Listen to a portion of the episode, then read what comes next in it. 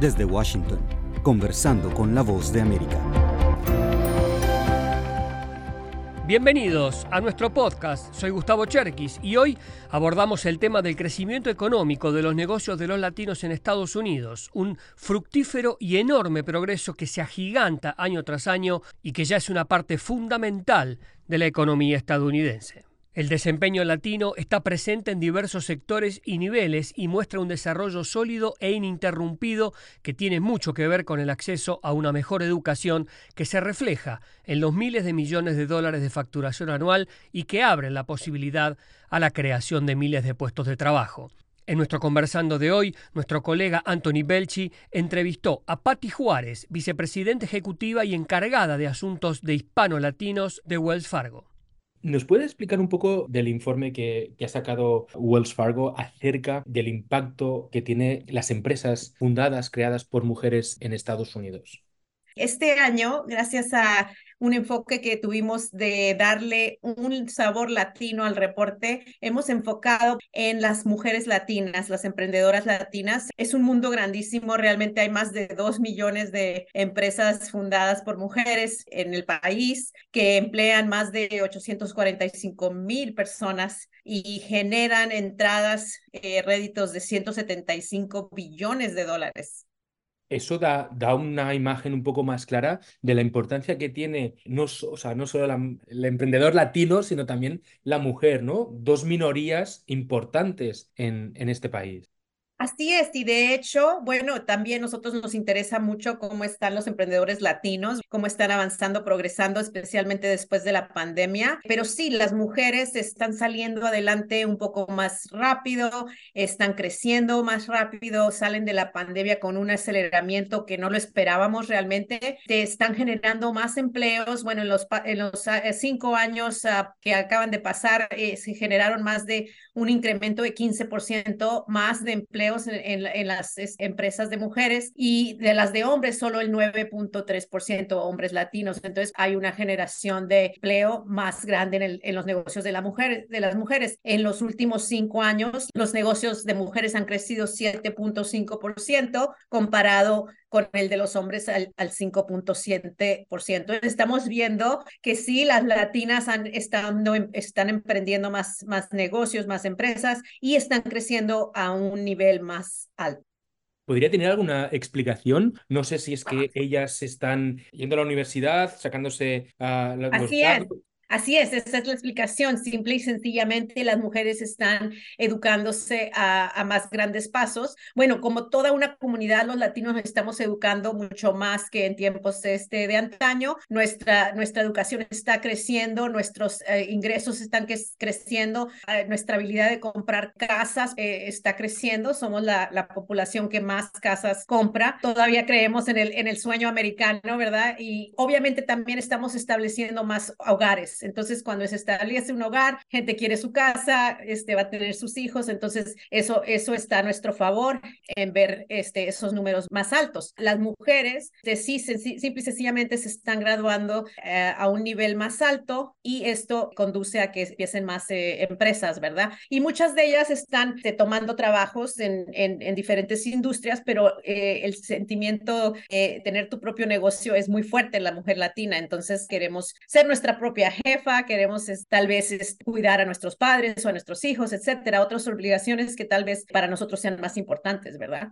Y sobre todo, ¿no? Que eh, esos reclamos, ¿no? Que se dicen de, de las minorías, eh, en este caso, ah, sí que está viendo un avance, ¿no? Se están viendo con números que está viendo un avance, que no se están quedando atrás. Así es, y eso nos da muchísima alegría verlo, ¿verdad? yo lo que digo es que, bueno, ¿qué es lo que estamos, cuál es el impacto que estamos causando, ¿verdad? En, la economía del país, porque muchas veces oímos la narrativa negativa que, oh, venimos a tomar trabajos de otras gentes o venimos a quitar o venimos a, tomar dinero de la economía o lo que tú quieras, y no podría ser más opuesto la historia que es la realidad. La historia es que nosotros como latinos somos la, la quinta economía más grande. Si fuéramos un país, nosotros seríamos la quinta economía más grande del mundo. Y eso solamente son los latinos en, el, en Estados Unidos. Seríamos más grandes que muchísimos otros países como Inglaterra, Francia. Y crecimiento, somos la tercera economía que más crece. Solamente China y la India están enfrente en crecimiento.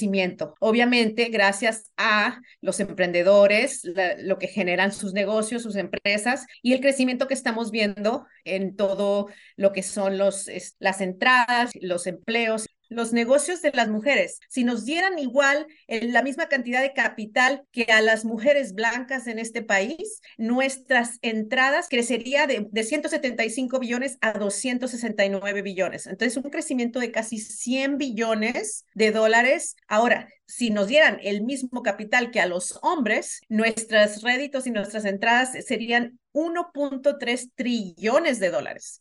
La cuestión de inversión es una de las cosas que más cuestan a las minorías, precisamente por eso, ¿no? Porque cuesta más encontrar capital normalmente que, eh, efectivamente, que a una persona em, de color, de raza blanca, ¿no? Eh, si, si, sientes que es un problema a la hora de... es el problema número uno de los empresarios, o sea, el, primer, el problema número uno es el acceso al capital. Ya seas un empresario blanco, un empresario de color, de cualquier manera, el acceso a capital es, es, es, es el, lo que más importa en un negocio. Entonces, cuando estamos viendo que desde un principio que empiezan las empresas pequeñas, ¿verdad? Que empieza, se genera una idea y quieres accesar tal vez venture capital, ¿verdad? Que es el, el capital eh, que se hace el más temprano. Ese capital venture, solamente el 2 al 3% de ese capital va a dar a las empresas latinas. Entonces me dices tú, bueno, Pati, entonces, ¿cómo los, los, los emprendedores latinos empiezan sus negocios? Bueno, te voy a decir, le piden prestado a a sus, a sus parientes, le piden prestado a sus amigos, tal vez saquen dinero de su casa. O sea, hacemos todo lo posible para dar una inyección de, de liquidez a, a, los negocios. La razón es porque no hay otros recursos que tal vez los empresarios puedan accesar. Lo que tenemos que hacer como país es obviamente hacer el capital más accesible, sobre todo para las minorías.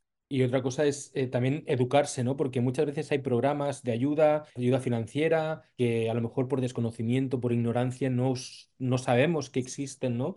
Hay muchos negocios que tal vez no sepan de otros programas. Por ejemplo, hay empresas de capital de comunidad, capital en la comunidad que pueden hacer estos préstamos, se llaman CDFIs, que pueden hacer los préstamos con otros términos que sean más pacientes, ¿me entiendes? No como un banco que te va a decir inmediatamente quiero que me generes profito de esta cantidad y todo. No, te van a decir, bueno, te vamos a dar un año para que puedas generar este nivel de ganancias. Sí tenga un precio más alto porque es más riesgosa, pero muchas veces lo que yo veo es que las empresas no tienen acceso a estas empresas de comunidad o, o, tal vez no conozcan con quién ir, ¿verdad? Entonces, mucho, mucho del tiempo que yo vierto en, en dar consejos, ¿verdad? A, a, los empresarios es que sepan en qué, a qué capital califican y que conozcan contactos, ¿verdad? No nomás uno, varios, ¿verdad? Donde puedan ir, aplicar, saber cuáles son las condiciones y buscar estas alternativas, que no todo siempre va a ser el banco. Eh, mucho de lo que podemos hacer nosotros es que nosotros les damos fondos a esas empresas para que ellos lo presten el dinero en la, en la comunidad. ¿Dónde más está creciendo estos, estos negocios creados por mujeres? Muchas de las empresas eh, son empresas de servicio, ¿verdad? Industrias de servicio, que a veces por definición son un poco más difíciles de financiar, ¿verdad? Porque tienes que haber prestado el servicio, generado la cuenta, ¿verdad? Que te deben la cuenta y luego que te paguen. Entonces, muchas veces esos son 90 días. Durante esos 90 días no estás recibiendo nada. Tú tal vez recibas tu pago a, fin de 90 días. Entonces, tú necesitas capital accesible para hacer entrar en, en esos contratos. Entonces, muchas veces lo que pasa con los negocios es que les dan el contrato y dices tú, wow, ya tengo la orden, ¿verdad? Y qué, qué felicidad. Bueno, tienes la manera de de rendir esa orden, tienes la manera de, de, comprar los, ¿qué te diré? Los ingredientes, si estás haciendo algún pastel, ¿verdad? Necesitarías la harina, necesitarías la mantequilla, necesitarías los huevos, entonces tienes tú la manera de comprar todos los ingredientes para generar el pastel, si no la tienes, entonces no puedes hacer la orden y, y no te van a pagar, obvio. A, modo de ejemplos, no sé, eh, no sé, restaurantes, que podamos poner algunos ejemplos de, de, los negocios más típicos que, que han visto. Sí, claro que sí, claro que sí. Por ejemplo, restaurantes. Este, muchos de los empresarios latinos han abierto negocios de comida eh, y durante la pandemia vendían la comida por internet. Lo que necesitas como un negocio de comida es obviamente tener los ingredientes tener el dinero para mantener un inventario de, de, los ingredientes que necesitas para hacer la comida. Ahora, si tú, este, por ejemplo, te dan una orden y dicen, ¿sabes qué, Pati? Quiero 100 tamales, ¿verdad? Entonces quieres la orden de los 100 tamales. Yo necesito saber que yo tengo la liquidez para ir a comprar la masa, para ir a comprar la carne, para ir a comprar los chiles y hacer la orden, entregarla y después que me paguen el dinero. Entonces, si yo tengo, por ejemplo, una línea de crédito, yo puedo acceder la línea y tener 30 días sin que yo me, sin que el banco me cobre interés para manejar ese ciclo de pago, ¿verdad? De, de, que a lo mejor, ok, en 30 días ya me pagaron la orden. Sí, que bueno, que una vez superado, pues ya, ya todo rueda, ¿no? Pero bueno, que hay que, hay que saber empezar y, que salga bien. Pati, estamos en un buen momento en para invertir, para crear negocios, teniendo en cuenta que estamos en una coyuntura económica, no sé si llamarle incierta, a pesar de que, por ejemplo, el año pasado la economía creció un 3.5 o 0.6%, eh, con lo cual eso refleja que, que bueno, que, que la gente no tiene miedo a la deuda, no tiene miedo a gastar, la gente está consumiendo, está gastando, está invirtiendo. Desde el punto de vista de, los bancos, ¿cómo se ve esta situación? Pues mira, Tony, si yo supiera eso, ya hubiera ido a Las Vegas y hubiera ganado muchísimo dinero. Pero bueno, lo que te voy a decir es que nosotros teníamos proyectado, nuestros economistas en el banco, que, tal vez entraríamos en un periodo de recesión que realmente no hemos visto, ¿verdad? No se ha generado, no ha llegado de los niveles para, para decir que tenemos una recesión en puerta. Hay un poco de optimismo de decir, bueno, a lo mejor y no entramos completamente en un periodo de recesión entonces sí sería un buen, un buen tiempo, ¿verdad? Para crecimiento, para tal vez comprar ese equipo que necesitas, ¿verdad? Para tu negocio o hacer esa inversión de comprar esa pequeña compañía que te va a generar algunas sinergias importantes, ¿verdad? Digo yo, ¿cómo está tu, tu situación económica? ¿Cómo está tu liquidez? ¿Tienes la flexibilidad de hacer esas inversiones o vas a pedir prestado para hacer esas inversiones? Porque si vas a pedir prestado, ahorita los intereses están muy altos. Como lo sabes, los intereses para préstamos, para casas, los intereses han subido, no hay nada menos de seis o seis y medio, eh, eh, a veces siete. Tal vez tienes que ver a esas oportunidades que se presentan y estudiarlas y evaluarlas y decir, ok, si yo tengo que pagar un interés más alto para hacer esta inversión, me da todavía los réditos que yo necesito tener en mi negocio, ¿verdad? Porque si no, la respuesta es no, no hagas la inversión. Mejor mantén tu liquidez, mantén tu posición de liquidez por si viene algún otro contrato o alguna otra cosa que sea un compromiso a más corto plazo. Gracias a Anthony Belchi por esta entrevista con Patti Juárez, vicepresidenta ejecutiva de Wells Fargo, destacando el notable crecimiento de los negocios dirigidos y administrados por latinos en Estados Unidos. A ustedes, estimada audiencia, gracias por su sintonía. No olviden que de lunes a viernes se encontrarán nuevas entrevistas en el podcast Conversando con la Voz de América. Nos encuentran en nuestro canal de YouTube, así como en las plataformas de podcast de Apple. Será hasta la próxima emisión.